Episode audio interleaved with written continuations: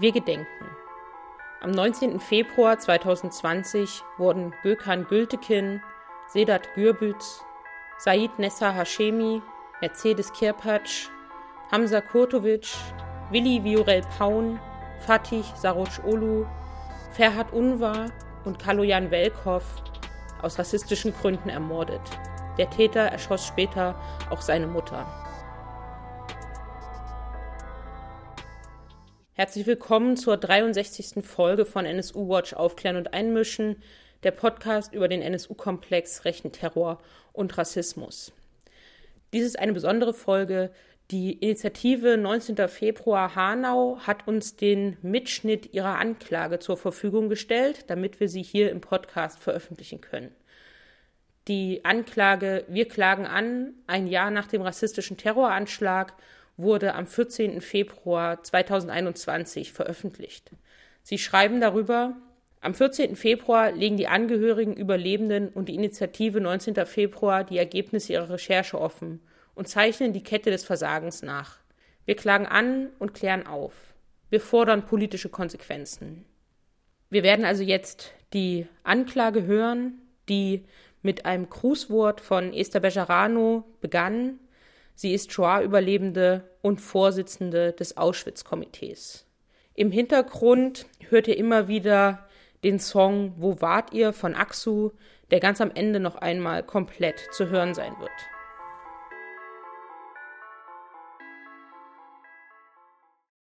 Liebe Familie, liebe Freundinnen und Freunde, es ist jetzt ein Jahr her, dass euch ein rassistischer Mörder eure Liebsten ermordet und aus dem Leben gerissen hat.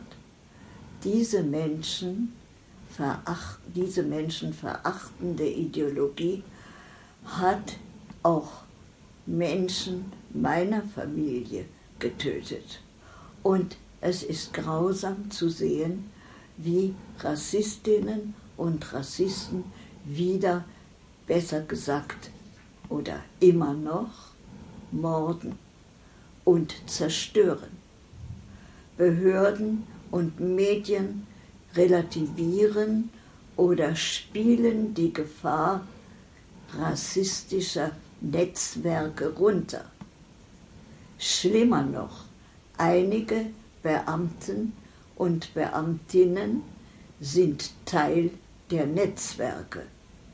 Betroffene werden stigmatisiert und kriminalisiert.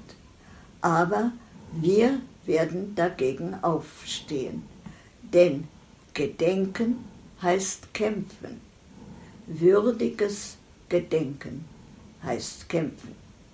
Und heute gedenken und, äh, äh, und heute gedenke und erinnere ich mich mit euch an eure Liebsten, denn wir müssen uns alle erinnern. Erinnern, damit es nicht wieder geschehen kann. Und damit noch mehr Menschen gegen menschenverachtende Ideologien aufstehen und sich einsetzen. Heute bin ich von euch örtlich getrennt, aber mit meinem Herzen bin ich bei euch. Es spricht Nevros Duman von der Initiative 19. Februar Hanau. Ein Jahr nach dem rassistischen Terroranschlag in Hanau erinnern wir an Ferhat Unvar, Hamza Kurtovic, Said Nessar Hashemi, Willi Viorel Paun, Mercedes Kirpac, Kaloyan Velkov, Fatih Saracolu, Gökhan Gültekin und Sedat Gürbüz. In wenigen Tagen wird es ein Jahr her sein. Jahrestag eines Verbrechens und Verlustes. Bis heute sind viele Fragen unbeantwortet. Bis heute gibt es keine Verantwortungsübernahme, geschweige denn eingeleitete Konsequenzen, damit sich das, was passiert ist, nicht mehr wiederholt. Noch nicht einmal eine Entschuldigung. Aber wir wollen es nicht auf sich beruhen lassen. Wir haben schon viel berichtet, gerade in den letzten Tagen. über das Versagen der Behörden vor, während und nach der Tat, über das unverzeihliche Fehlverhalten der Sicherheitskräfte in der Tatnacht, über die Unwilligkeit und Schuldrigkeit von Staatsanwaltschaft und Polizei bei den Ermittlungen, bei der Verfolgung von Spuren. Heute wollen wir noch einmal alles erzählen, detailliert, gut recherchiert, im Kontext rassistischer Realitäten und Kontinuitäten. Wir wollen es nicht nur erzählen als Leid, was neun Familien und den Überlebenden widerfahren ist, sondern wir wollen eine Anklage formulieren. Aber der 19. Februar ist für uns nicht nur ein Jahrestag. Er bedeutet für alle, sich noch mehr an das zu erinnern, was geschehen ist und was nicht verhindert wurde. Die Ohnmacht erneut zu spüren. Wir hatten vor, mit allen gemeinsam zu sprechen und die Anklage vorzutragen. Die Anforderungen und die Wucht des ersten Jahrestags hat aber viele heißer gemacht. Wir brauchen dieses Wochenende, um Kraft zu sammeln für das Gedenken in fünf Tagen am 19. Februar 2021. Ihr könnt uns deswegen jetzt nicht live hören. Wir haben es trotzdem für euch festgehalten und fordern und brauchen weiterhin eure Solidarität. Am 19. Februar 2021 wird es genau ein Jahr her sein, dass ein rechtsextremer Täter neun Menschen aus rassistischen Motiven erschossen hat. Zentrale Fragen zum Tatablauf und zum Tathintergrund sind nach wie vor offen. Eine Reihe neuer Widersprüche sind hinzugekommen. Und nicht zuletzt, Mitte Dezember wurde durch einen Artikel beim Spiegel Online öffentlich, wie die Behörden in Bezug auf den Vater des Mörders in den Monaten nach der Tat erneut versagt haben.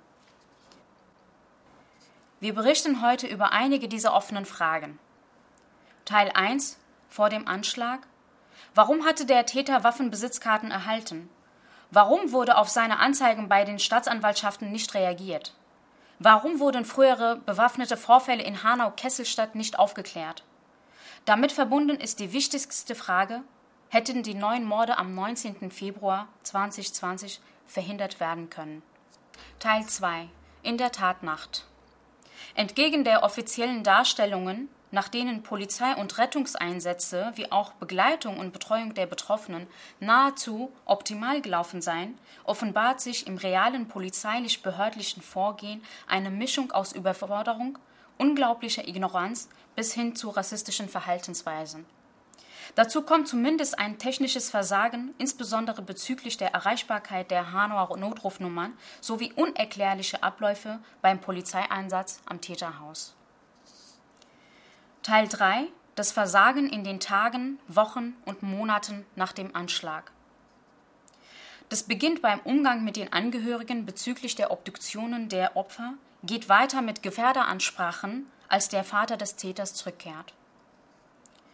Teil 4 Der Vater vor dem Anschlag, in der Tatnacht und danach bis heute. Die Unfähigkeit oder Unwilligkeit, angemessen mit rassistischen Anzeigen, Verhöhnungen und sogar Morddrohungen des Vaters des Täters umzugehen. Im letzten Teil formulieren wir Forderungen als Konsequenzen, von denen wir auch ein Jahr nach dem 19. Februar 2020 nahezu nichts sehen können. Politiker reden von einer Zäsur nach Hanau. Doch mit warmen Worten und leeren Versprechungen wird sich nichts verändern. Nur eine kritische und schonungslose Aufarbeitung mit konkreten Konsequenzen in der Praxis könnte zukünftig rassistische Mordtaten verhindern.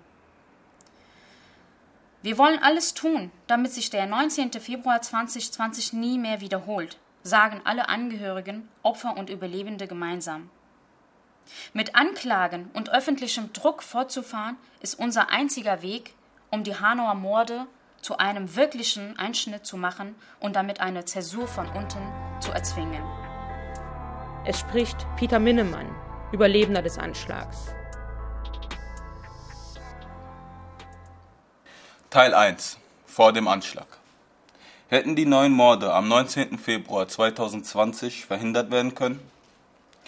Als die Politiker wegen Halle im Oktober 2019 nach außen hin einmal mehr versprachen, alles Erdenkliche zu tun, um solche Taten zu verhindern, war das Hanauer Attentat bereits in Vorbereitung. Und womöglich wussten es einige Behörden und haben nicht eingegriffen und es laufen lassen. Jetzt dasselbe.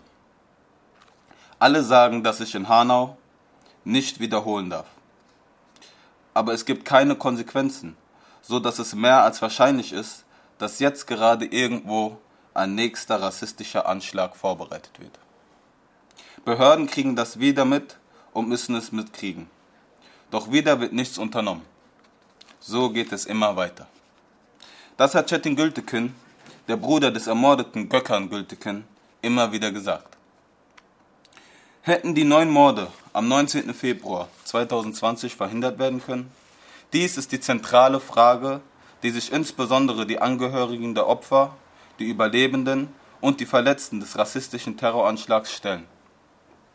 Könnten die Ermordeten noch leben, wenn Polizei, Geheimdienste und Behörden die Erfahrung erkannt und gehandelt hätten?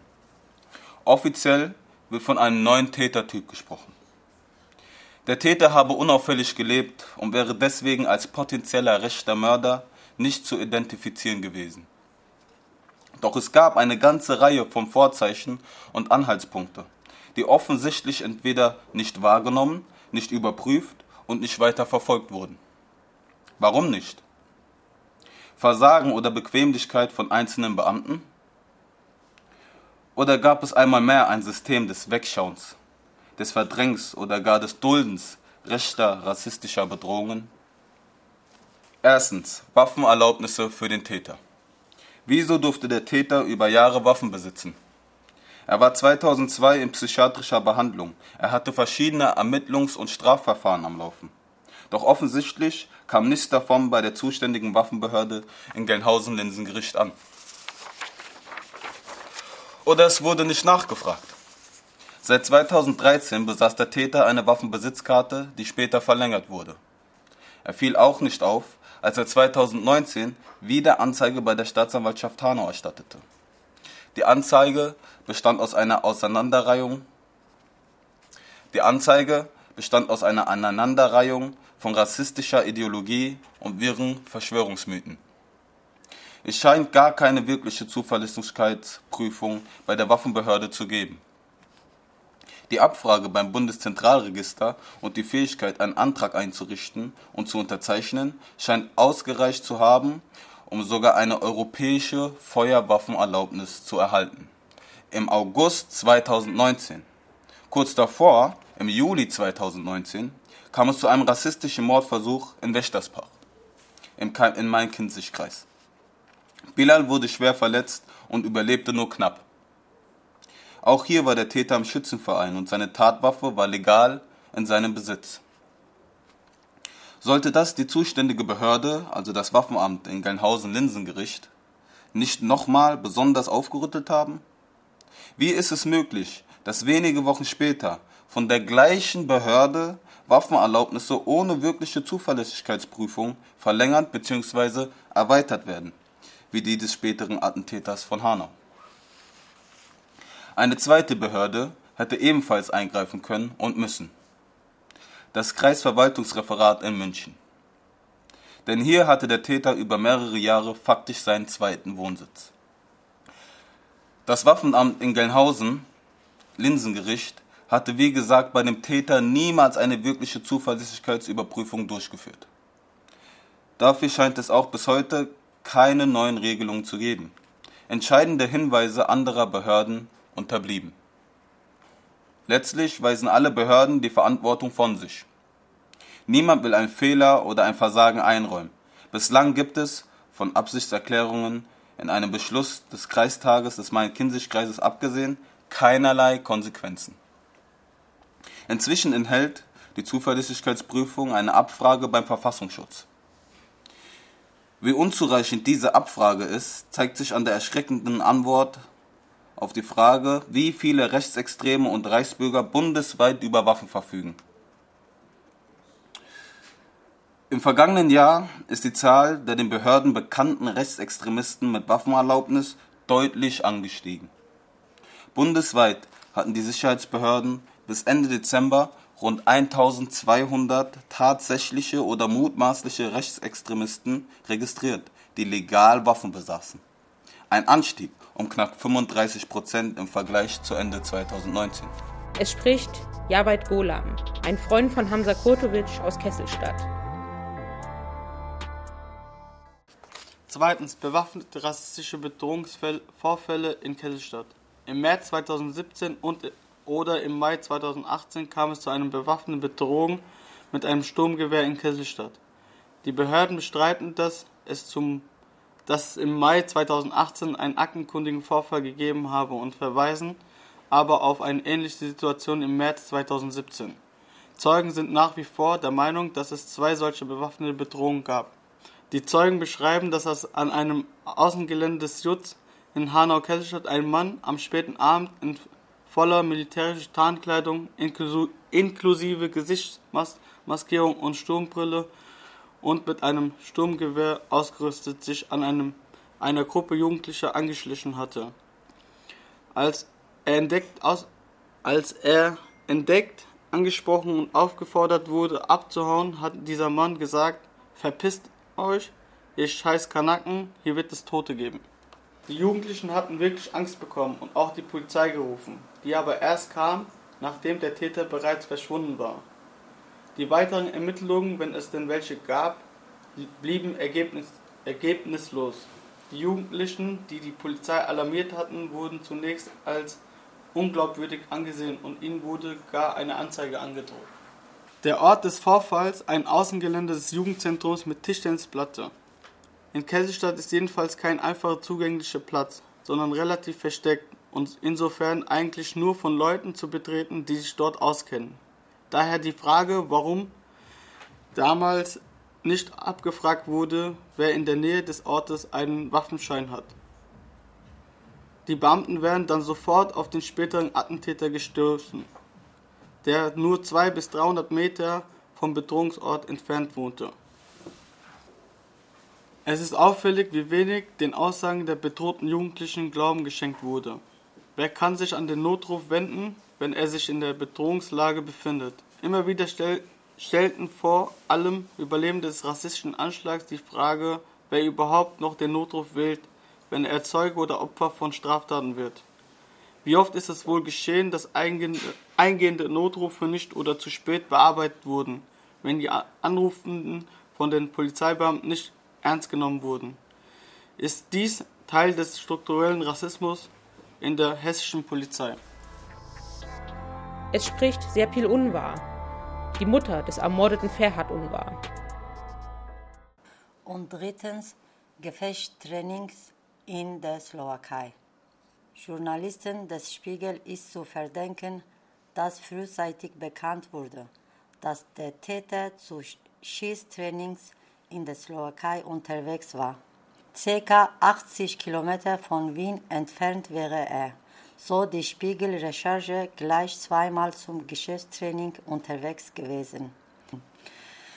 Einmal im Juli und einmal im September 2019 also wenige Monate vor seiner Tat. Im August 2019 hatte er ein, seine europäische Feuerwaffenerlaubnis erhalten und damit die, die Möglichkeit, seine Waffe in Europa zu legal transportieren. Der Täter soll sich ab Juni 2019 bis Januar 2020 insgesamt fünfmal bei der Firma zu Trainings angemeldet haben.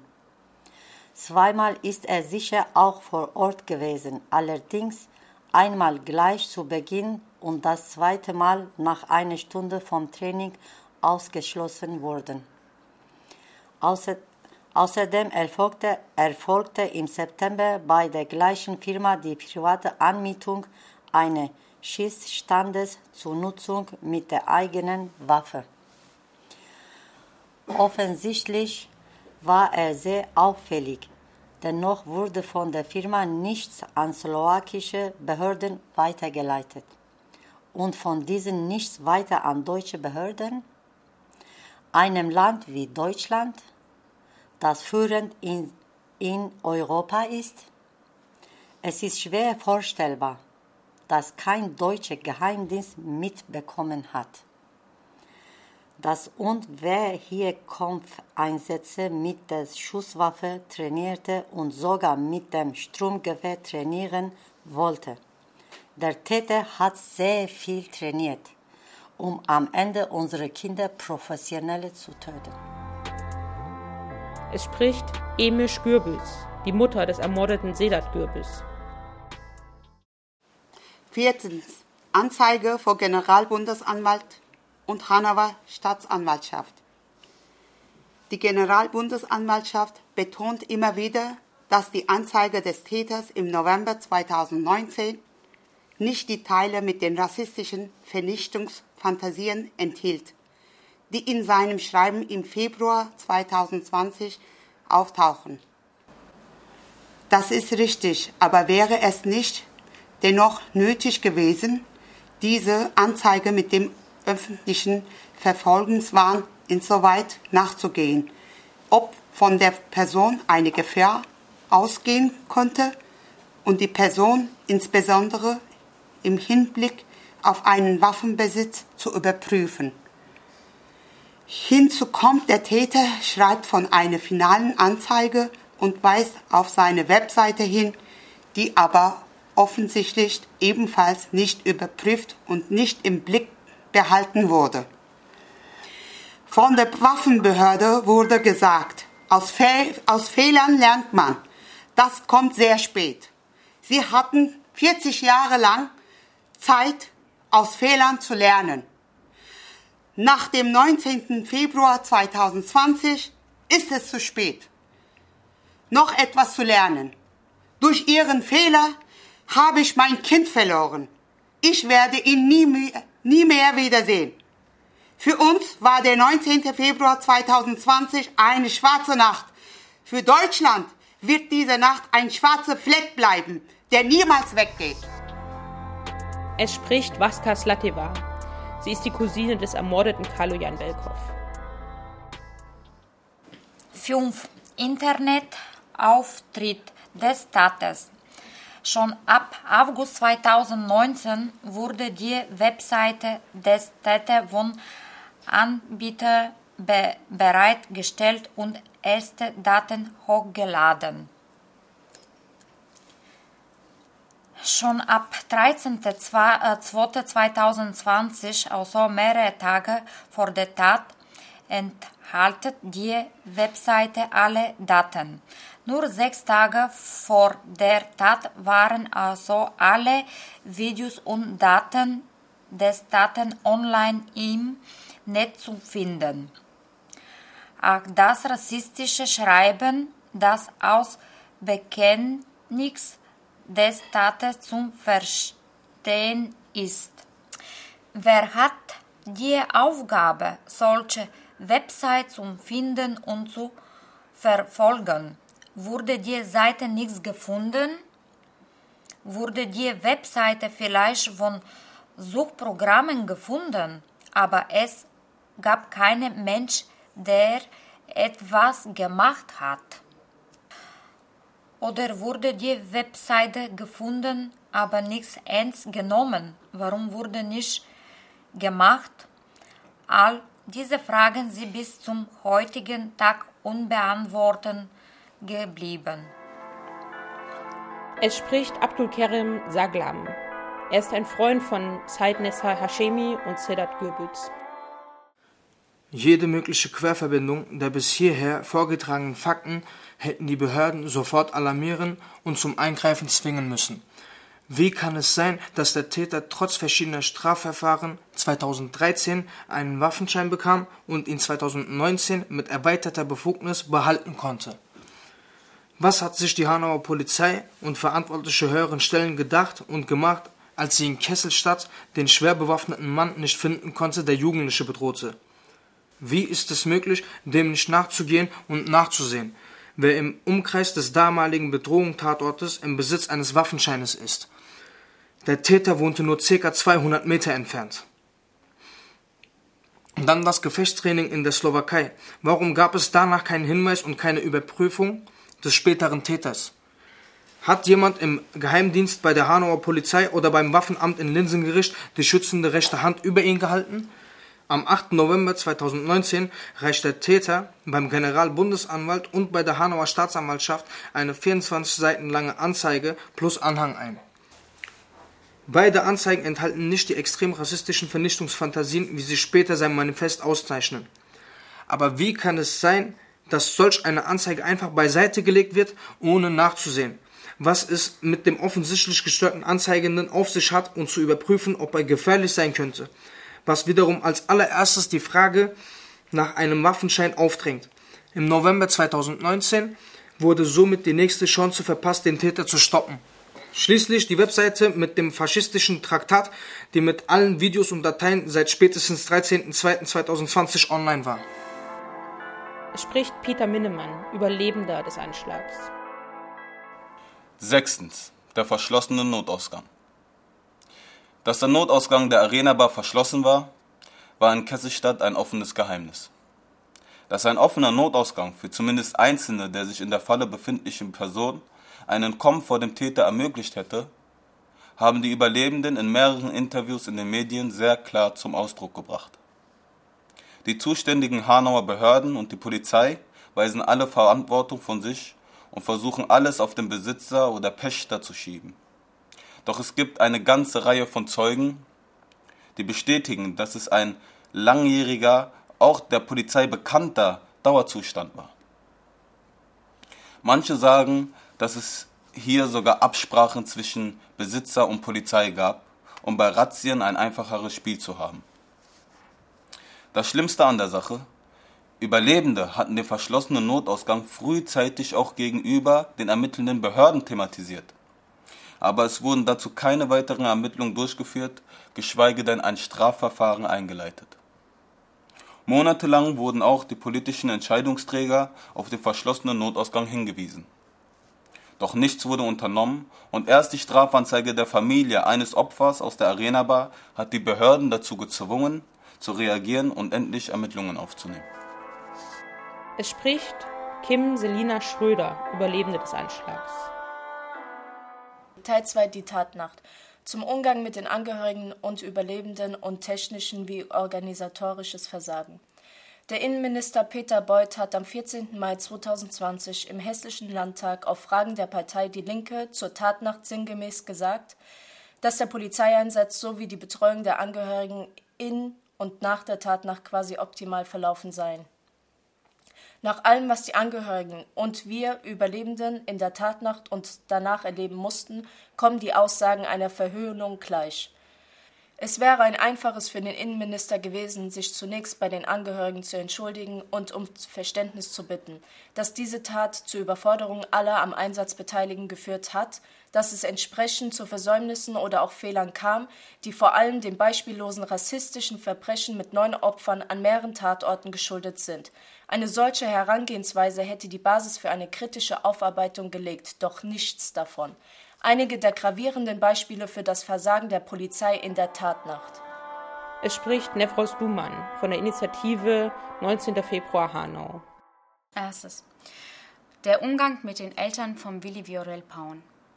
Willi Viorel Paun wurde in seinem Auto ermordet, nachdem er den Täter aus der Hanau Innenstadt bis nach Kesselstadt verfolgt hatte.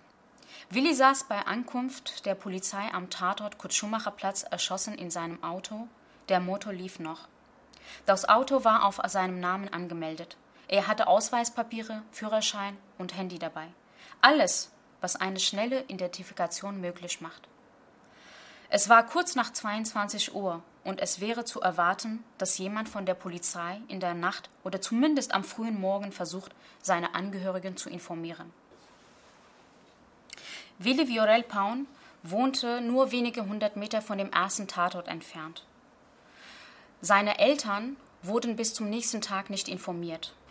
Die Eltern von Willi haben sich am nächsten Tag selbst auf die Suche gemacht. Um 13 Uhr waren sie auf der Polizeistation am Marktplatz. Dort wurden sie begleitet zum Polizeistation auf dem Freiheitsplatz, um dann gegen 15 Uhr zu erfahren, dass ihr Sohn tot ist. Die Familie wurde daraufhin alleine nach Hause geschickt, ohne Betreuung, ohne Begleitung und ohne jegliche Informationen, wo sich der Sohn befindet. Die Familie Paun hat sich mit Unterstützung ihrer Verwandten am Abend auf die Suche gemacht, wo der Kurt-Schumacher-Platz ist. Als die Familie auf dem Kurt-Schumacher-Platz ankam, trafen sie auf andere Angehörige. Und der, das Auto vom Willi war kurz davor weggebracht. Die Nichtinformation und Ignoranz der Behörden gegenüber dem Ehepaar Paun setzte sich auch in den kommenden Wochen fort. Niemand aus den Behörden informierte sie darüber, dass der Sohn versucht hatte, den Täter zu stoppen. Das Ehepaar Paun recherchierte selbst und rekonstruierte die Situation, die zum Tod ihres Sohnes führte.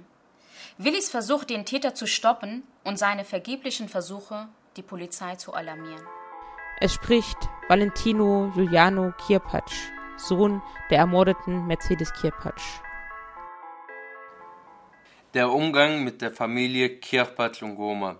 Philipp Goman, der Vater meiner Mutter Mercedes Kirpatsch sowie weitere Familienangehörigen warteten in der Nacht des 19. Februars über viele Stunden vor dem Kiosk der Arena Bar, in dem meine Mutter erschossen wurde.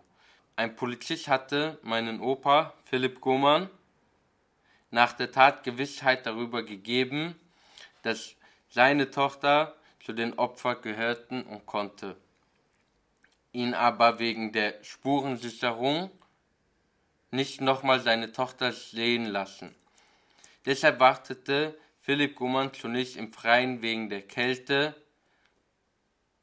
setzte er sich dann mit dem Familienangehörigen in Sichtweite des Eingangs in ein Auto, um, um sich bei laufendem Motor aufzuwärmen. Etwa gegen zwei Uhr nachts wurde dieses Auto von einer bewaffneten Polizeieinheit um, umstellt und alle darin Sitzenden mit Waffen im Anschlag aufgefordert auszusteigen. Aus der Zeugenaussage von meinem Opa ich sehe, wie die von hinten kommen, mit vielen, in voller Montur. Da war ein Licht an dem Helm, seitlich am Kopf, schwarz mit Helm und Schutzkleidung waren die da. Da waren viele, die von hinten kamen. Ich sage zu den Kindern, keine falsche Bewegung, denn die knallen uns alle ab und sagen dann, es ist Notwehr. Sie kamen von hinten vom Kofferraum her, also von hinten dem Haus. Die stehen mit Waffen auf uns gerichtet an allen Türen und sagen, langsam aussteigen. Hände auf die Lenkung, Hände zeigen, langsam aussteigen. Sie hatten uns eingekreist, sie standen an allen Türen, da mussten wir die Hände auf das Autodach legen. Und sie haben immer noch die Waffen auf uns gehalten. Ich sage bitte, ich bin der Vater von Mercedes.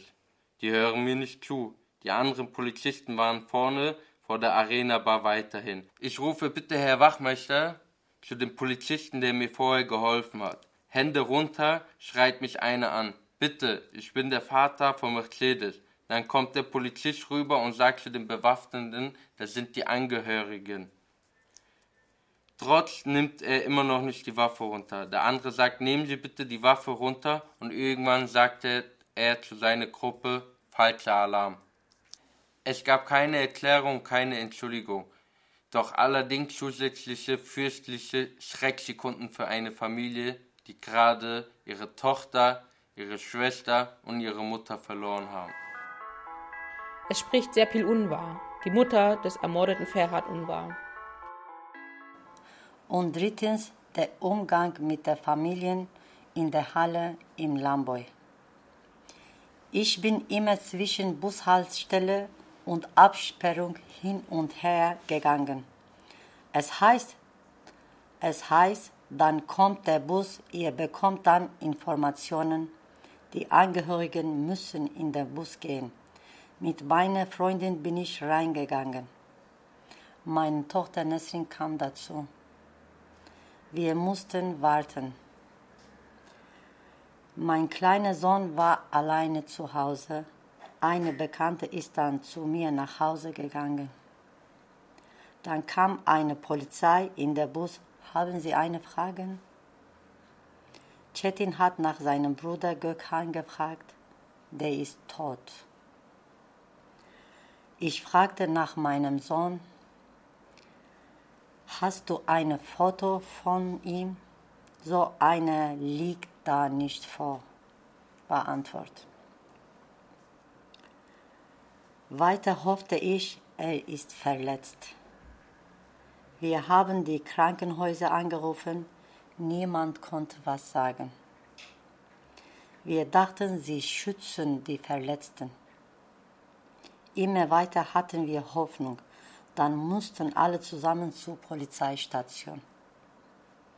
Dort bekommen sie die Informationen. Ich dachte, wir gehen dahin und sie bringen uns wieder zurück. Wir mussten lange dort warten. Niemand hat mit uns gesprochen. Ich habe immer wieder gefragt, wann kriegen wir Informationen? Zu Ferhat Unwahr. Weiter wurden wir vertröstet. Um 6.30 Uhr haben die Namen gesagt. Es gibt keine Überlebenden. Dann wurden alle Namen gesagt. Der letzte war der mein Sohn Ferhat. Dann bin ich im Krankenhaus. Ich war verzweifelt, zutiefst, zutiefst verzweifelt. Niemand hat mir gesagt, dass er sein Leichnam noch so lange hier war. Ich wusste das nicht. Das kann ich auch ihm jetzt nicht akzeptieren. Das tut mir bis heute weh. Wer hat entschieden, so. Hm, das tut mir bis heute weh. Wer hat entschieden, so vorzugehen? Warum wurde es gemacht? Es spricht der Überlebende des Anschlags Peter Minnemann. Viertens. Der Umgang mit mir, Peter Minnemann, Überlebender des Anschlags. Hier mein Bericht. Dann sind wir raus und die Polizei war schon da. Sie standen auf der Straße, ein Wagen auf der Karlsbader und einer auf der Dresdner Straße hinter dem Parkplatz. Dann bin ich zum Streifenwagen in der Dresdner Straße gelaufen und habe ihnen die Situation geschildert. Aber die Polizisten haben mir offensichtlich nicht zugehört. Ich sagte, kommen Sie, auf uns wurde geschossen, da drin sterben Leute. Als ich gemerkt habe, dass sie mir nicht richtig zuhören und nicht so reagieren, wie ich es erwartete, und nicht schnell mitkommen, bin ich zurück in die Bar zu Momo und Etris. Dann haben wir gewartet und erst nach 10 bis 15 Minuten kam die Polizei und haben dann den Laden betreten. Dann haben drei bis vier Polizisten mich angesprochen und gefragt, welche Rolle ich spiele. Ich sagte, dass ich drin war und bin dann an Familie Kirpatsch vorbei die mich nach Mercedes und ihrem Bruder gefragt haben.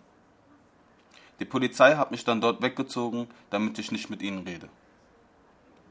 Und die Polizei hat mich dann durch den Hinterausgang des Wohnhauses nach außen geführt und sich beraten, was sie mit mir machen sollen. Ein bisschen später hat mir ein Polizist gesagt, dass ich zur Polizeiwache am Freiheitsplatz laufen soll, um dort eine Aussage zu machen. Das sind ungefähr drei Kilometer von Kesselstadt. Zu dieser Zeit war der Täter noch auf der Flucht. Wenn ich mir heute überlege, was für ein gefährlicher Vorschlag das war, würde ich dem Polizisten gerne die Weste vom Leib reißen. Aber in dieser Schocksituation bin ich seiner Anweisung gefolgt. Ich bin dann Umwege durch kleine Gassen gelaufen, doch irgendwann konnte ich nicht mehr weiter. Ich war fertig, konnte mich nicht mehr bewegen. Wahrscheinlich aus Angst vor dem Täter. Ich habe einen Freund angerufen, der mich abholen sollte. Es spricht Abdullah Unwar, Cousin des ermordeten Ferhat Unwar. Er hat alles verloren, hat sein Leben verloren, hat seine Zukunft verloren. Ich weine, I'm crying, um seine Zukunft. Für seine Liebe, für die Sache ist schuld die Polizei. Der Notruf, darum ist mein Sohn gestorben. Das sagte Nicolescu Paun, Vater von Willi Viorel Paun. In einem Beitrag des Fernsehmagazins Monitor. In der Tatnacht wurden zwischen 21.55 Uhr und 22.09 Uhr gerade einmal fünf Anrufe über den Polizeinotruf 110 registriert. Offenbar sind aber viele Anrufe nicht durchgekommen. Darunter auch Willi Viorel Paun, der den Täter verfolgte. Er versuchte wieder und wieder den Notruf 110 zu erreichen, kam aber leider nicht durch. Wie kann es sein, dass bei 110 die Anrufeversuche von Willi Viorel Paun, der den Täter verfolgte und dann wenige Minuten später am Kurt-Schumacher Platz erschossen wurde, nicht angenommen wurden. Willi Viorel Paun wählte dreimal den Notruf. Alle Anrufversuche blieben unbeantwortet und wurden offenbar auch nicht registriert.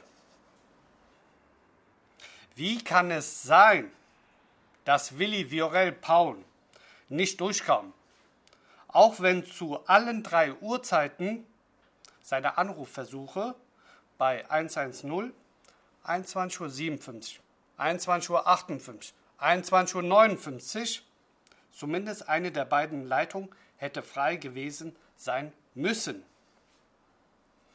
Wäre Willi Viorel Paun tot zu verhindern gewesen, wenn seine Notrufe durchgekommen wären und ihm zum Beispiel die Anweisung erteilt worden wäre, auf seine eigene Sicherheit zu achten und Abstand zum Täter zu halten. Willi Viorel Paun wählte den Notruf. Nachdem der Täter in der Krämerstraße auf sein Auto geschossen hat. Und als er die Verfolgung des Täters aufnahm, sein erster Anrufversuch muss erfolgt sein, noch bevor er auf die Philipsruher Allee einbog. Er konnte mit Sicherheit, das sage ich direkt, er konnte mit Sicherheit nicht wissen, dass der Täter zuvor bereits drei Menschen ermordet hatte. In einem Bericht des Nachrichtenmagazins Monitor wird der Vorsitzende des Bundesdeutscher Kriminalbeamter Sebastian Fiedler befragt. Er kann nicht nachvollziehen, warum der Polizeinotruf nicht erreichbar war. Es sei, ich zitiere, nicht unwahrscheinlich, dass man mit mehr Kenntnis von Zeugen auch, ich zitiere, Gelegenheit gehabt hätte, nachfolgende Taten noch zu verhindern.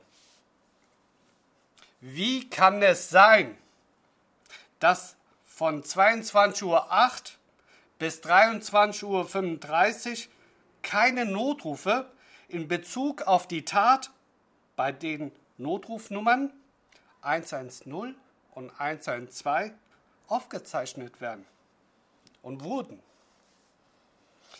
Wieso war keine Rufumleitung zu einer Leitstelle eingerichtet?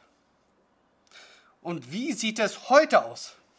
Wie sieht es heute aus? Bis heute, ein Jahr, danach hat sich an der Situation nichts geändert. Auch der hessische Innenminister, Herr Beuth, hat inzwischen zugegeben, dass dieses Überleitungssystem nach wie vor in Planung und weiterhin nicht existiert.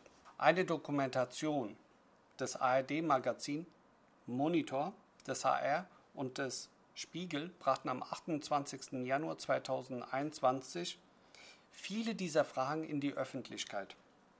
Es war Nicolesco Paun, der Vater von Willi Viorel, der bereits im Mai 2020 bei einem Besuch im Hessischen Landtag, nachdem der hessische Innenminister Herr Beuth die exzellente Polizeiarbeit in der Tatnacht lobte, das Handy seines Sohnes und die vergeblichen Anrufversuche bei der Polizei der Öffentlichkeit präsentierte.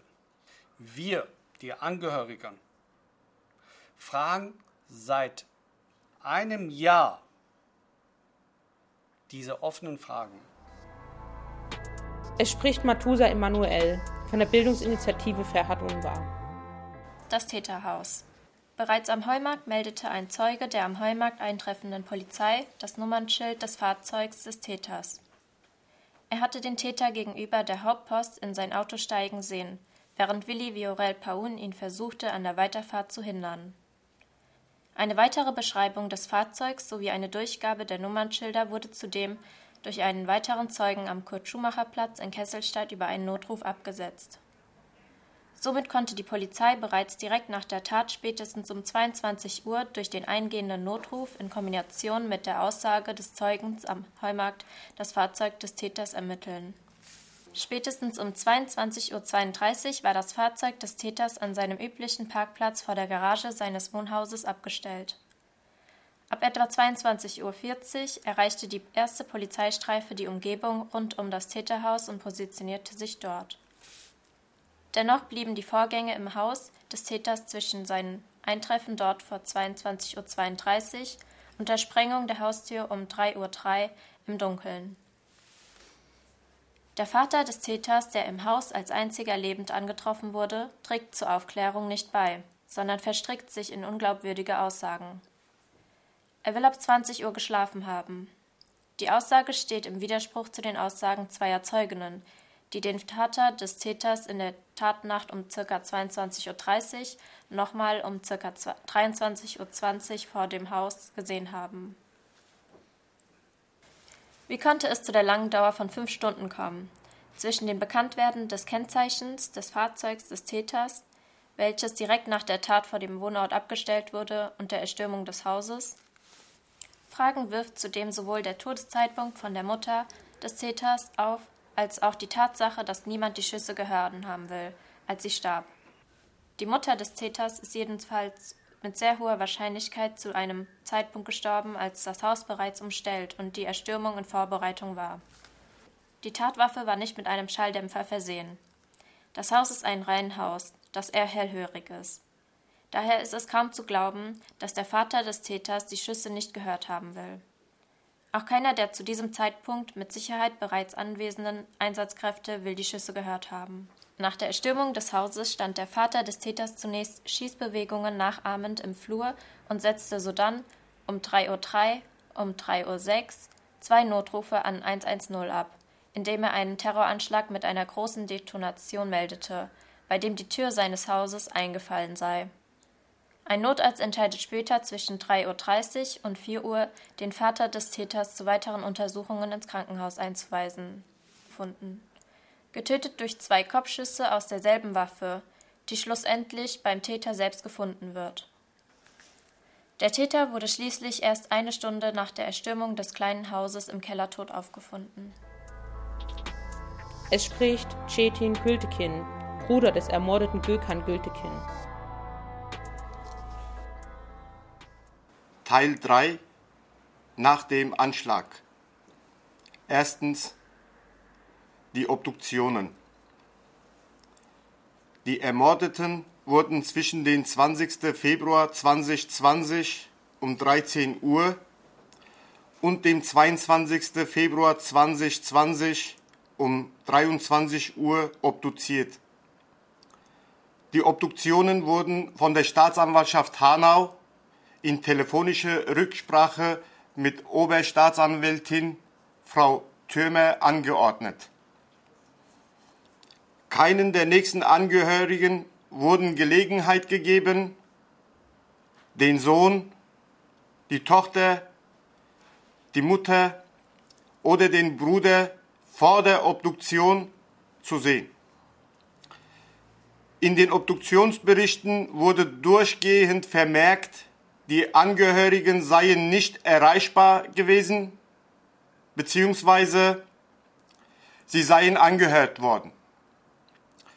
Dies war jedoch nicht der Fall. Über mehrere Tage hinweg wurde den Angehörigen nicht gesagt, wo sich die Verstorbenen befinden. Ein solch überhastetes Vorgehen passt nicht zu der Situation eines rassistischen Anschlags mit verhältnismäßig klarer Täteridentität. Von den Obduktionen dürfen sich wenig Rückschlüsse ziehen lassen, die im Sinne des Beweisführung von Bedeutung sind. Stattdessen war für die Angehörigen die Konfrontation mit ohne ihr Wissen geöffneten und wieder zusammengenähten Körper ihres Liebsten ein zweites Trauma. Nach wie vor verfolgen sie die Bilder. Ich bezeichne den Anblick des obduzierten Körpers meines Bruders als zweiten Anschlag. Niculescu Paun entdeckte nach Erhalt der Akteneinsicht, dass die Sterbefallurkunde auf ihn selbst und nicht auf seinen ermordeten Sohn Willi Viorel Paun ausgestellt wurde. Für Niculescu Paun ein weiteres Moment, das ihn sowohl an der Fähigkeit der ermittelnden Behörden zweifeln lässt, als auch daran, ob der Tod seines Sohnes mit dem nötigen Ernst verfolgt wird. Es gibt eine Würde des Menschen, die über den Tod hinausreicht. Sie zu achten und zu wahren ist ein Grundsatz, dem auch die Rechtsmedizin zu folgen hat. Die Würde der Toten und auch der Hinterblieben wurde auf diese Weise verletzt. Es spricht Abdullah Unvar, Cousin des ermordeten Ferhat Unvar. Zweitens. Die quälende Unsicherheit über die Abläufe nach der Tatnacht. Vor allem wir, die Familie Unvar, sind die quälendsten Fragen, die nach den letzten Minuten im Leben von Ferhat und danach, wann der Zeitpunkt seines Todes war und wie spät sich erst jemand ihm zugewandt hat, um entweder ihm zu helfen oder seinen Tod festzustellen. Wir haben über unseren Rechtsanwalt die Einsatzprotokolle der Rettungskräfte in der Tatnacht angefordert. Unser Rechtsanwalt hat bis heute keine Unter Unterlagen erhalten. Wie sollen wir mit dieser Ungewissheit weitermachen? Wie sollen wir weiterleben? Diese offene Fragen, diese Frage belastet uns seit zwölf Monaten. Wir haben sie schon mehrfach gestellt. Wir haben sie schon mehrfach im Hessischen Landtag, im Schloss Bellevue, an den Innenminister, an die Frau Lamprecht, an die Bundesjustizministerin gestellt. Bis heute hat sich niemand dazu geäußert. Eine Sache belastet uns auch noch. Wieso haben wir nicht das Recht bekommen, uns würdig von Fedder zu verabschieden? Wer hat uns das Recht genommen? Wie kann man uns das Recht nehmen, uns würdig vom Vetter zu verabschieden? Sein Leichnam wurde in der Tatnacht beschlagnahmt. Es hieß Spurensicherung. Acht Tage danach, acht Tage später, haben wir seinen Leichnam erhalten. Ich habe ihn nicht wiedererkannt. Mich und meine Familie belastet es bis heute, dass wir uns nicht würdig von ihnen verabschieden können. Wer hat das Recht, uns Familien das zu nehmen? Wer kann darüber entscheiden?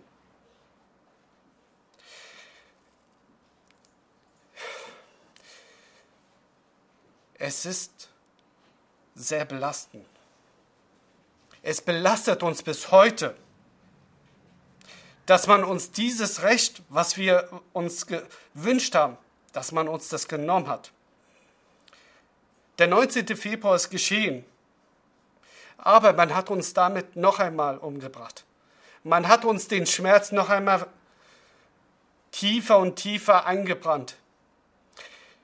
Dieser Schmerz, der wird nicht weniger. Die Zeit wird es auch nicht heilen, weil wir uns nie wieder von ihm verabschieden können.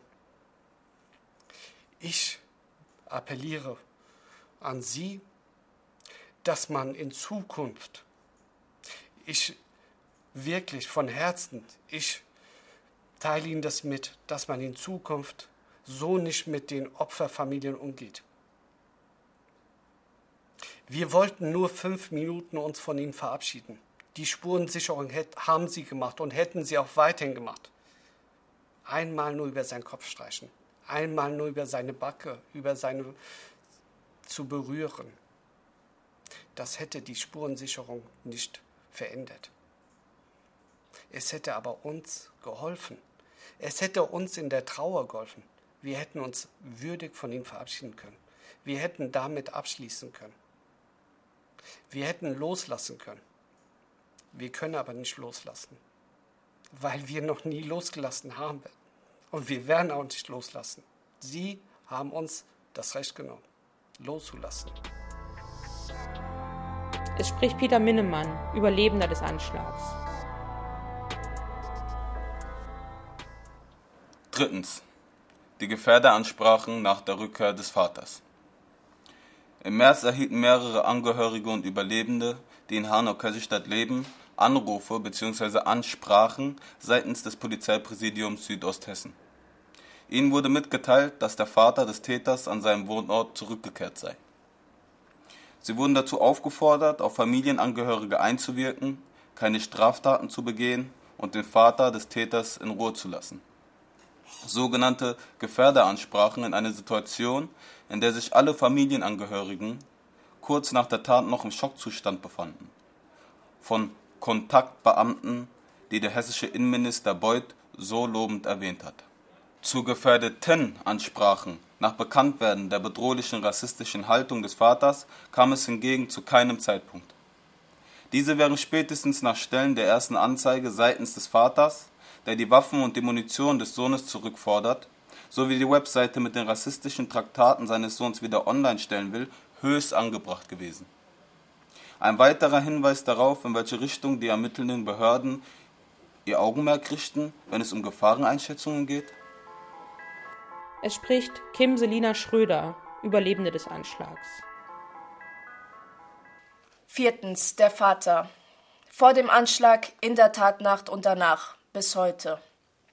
Die Waffen verlangt er, das Auto verlangt er, die Webseite verlangt er. Für was verlangt er das? So wie ich das sehe, ist es eine tickende Zeitbombe. Das sagte Philipp Gohmann, der Vater der ermordeten Mercedes Kirpatsch, im Interview mit dem Hessenfernsehen.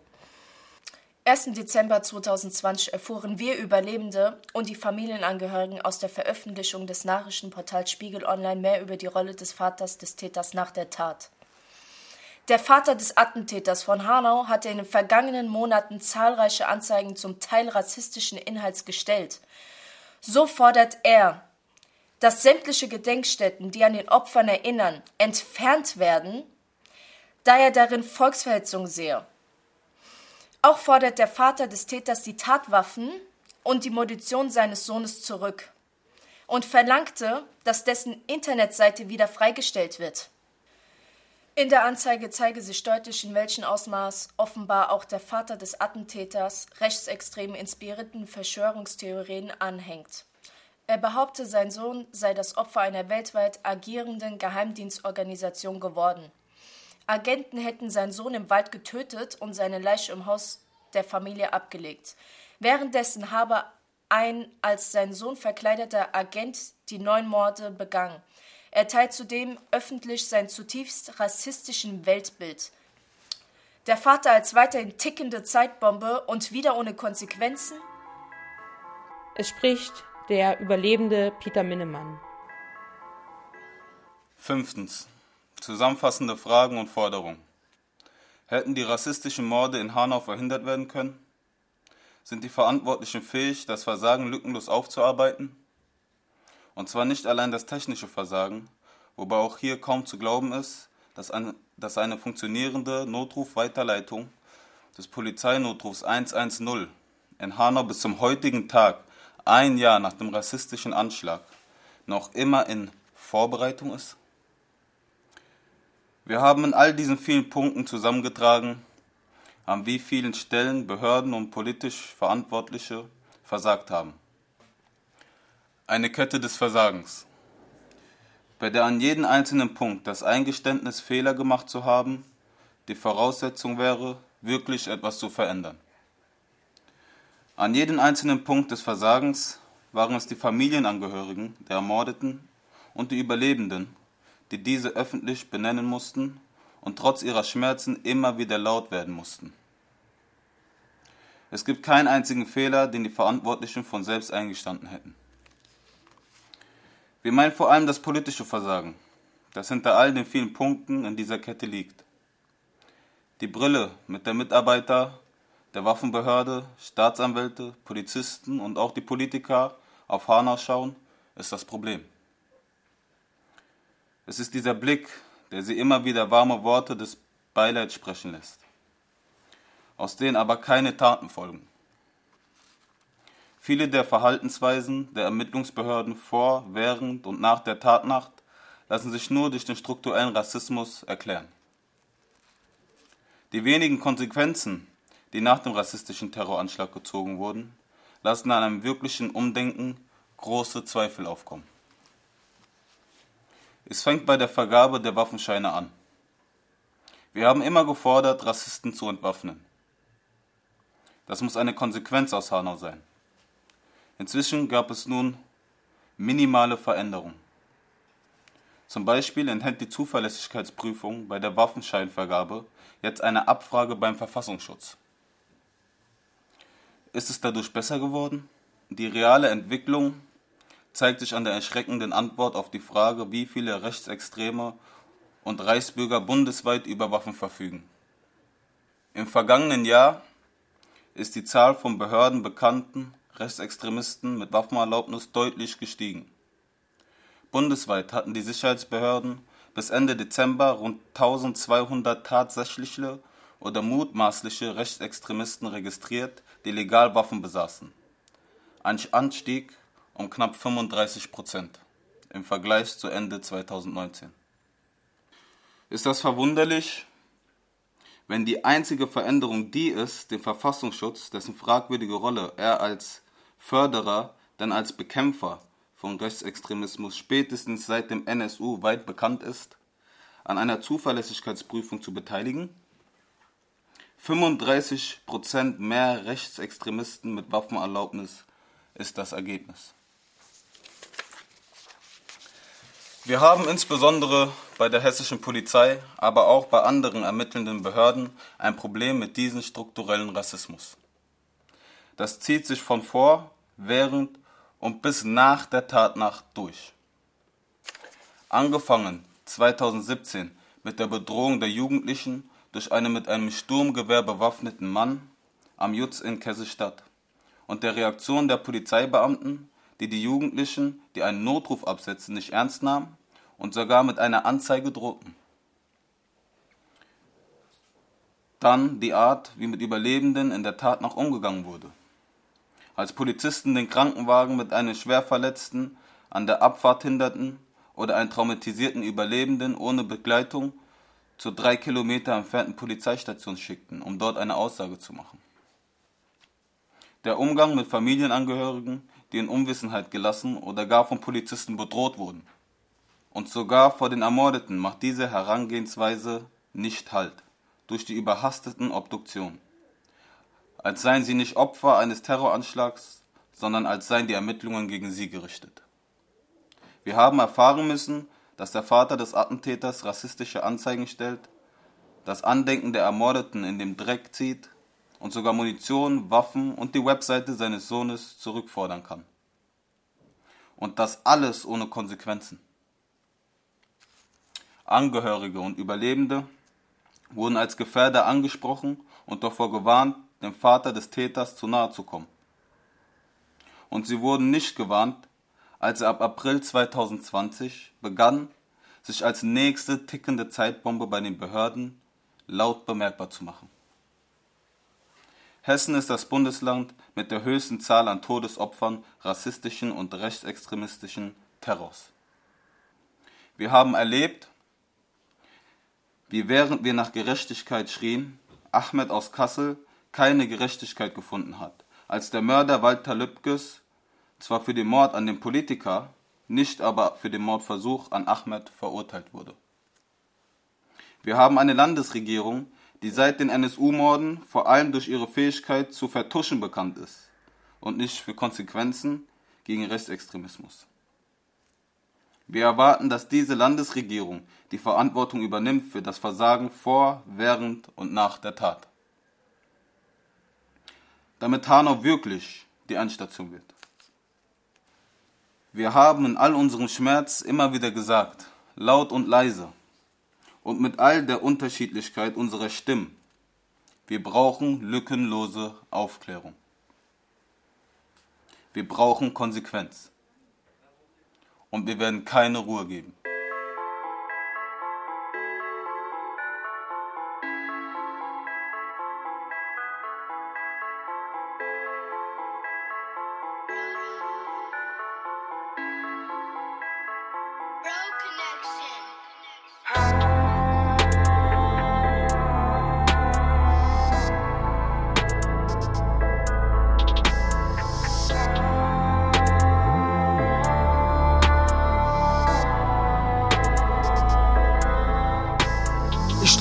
Gegend, ich denk nochmal nach. Die Seelen von Absei, Bruder, Schwester im Grab. Wo waren dich als Bullen, als der Täter kam? Wo waren dich als Bullen, als der Täter kam? Sie ließ sie verbluten, du Schüsse voll Hass. Glaubt keiner was? Es ist leider krass. Der Bulle am Tatort gebadet, du Schweiß. Versteckt hinterm Bruder mit Schüssen im Hals. Jetzt sag mir, wer schützt uns bei solchen Taten? Wenn Bulle mit Westen vom Täter Angst haben. Neun Seelen, sie fliegen Richtung Paradies. Ich glaub ganz fest daran, dass wir uns dort sehen. Jetzt sag mir mal bitte, wer zahlt den Preis? Die Medien, sie hetzen um jeden Preis. Ich sage jetzt bitte, Stopp den Teufel hinter der Kamera, die hetzen und täuschen. Wir haben unsere Brüder auf Schultern getragen. Es kam unerwartet am Tag, als sie gingen. Sie denken, ihr Hass führt sie zum Glück. Und dann hat der Täter den Abzug gedrückt. Es fällt mir nicht leicht, die Tränen zu halten. Vergiss nie die Tat vom 19.02. Vergiss nie die Tat vom 19.02. Vergiss nie die Tat vom 19.02. Jetzt sagt mir, wo wart ihr, als sie kamen, sie von uns nahmen? Mensch auf der Erde hat Recht zu leben, ist nicht zu nehmen.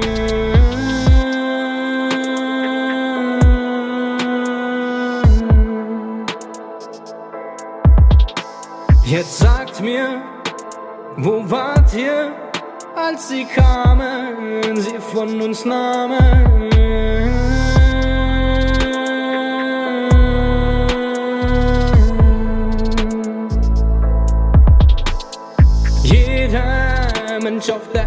Erde hat Recht zu leben, ist nicht zu nehmen. Gökhan, Sedat, Nessa, Mercedes, Hamza, Willi Viorel, Fatih, Ferhat, Kaloyan. Und seit der Wegzeit spüren wir keinen Schmerz, denn ihr wurdet genommen, es zerreißt uns das Herz. Schlaflose Stunden, Tage und Nächte fahren vorbei und wir suchen euer Lächeln. Doch stattdessen hängen Bilder an Wänden, Kerzen am Boden, bunte Rosen, Szenen im Kopf, die Herzen bluten. Hofft, dass die Seelen in Frieden ruhen.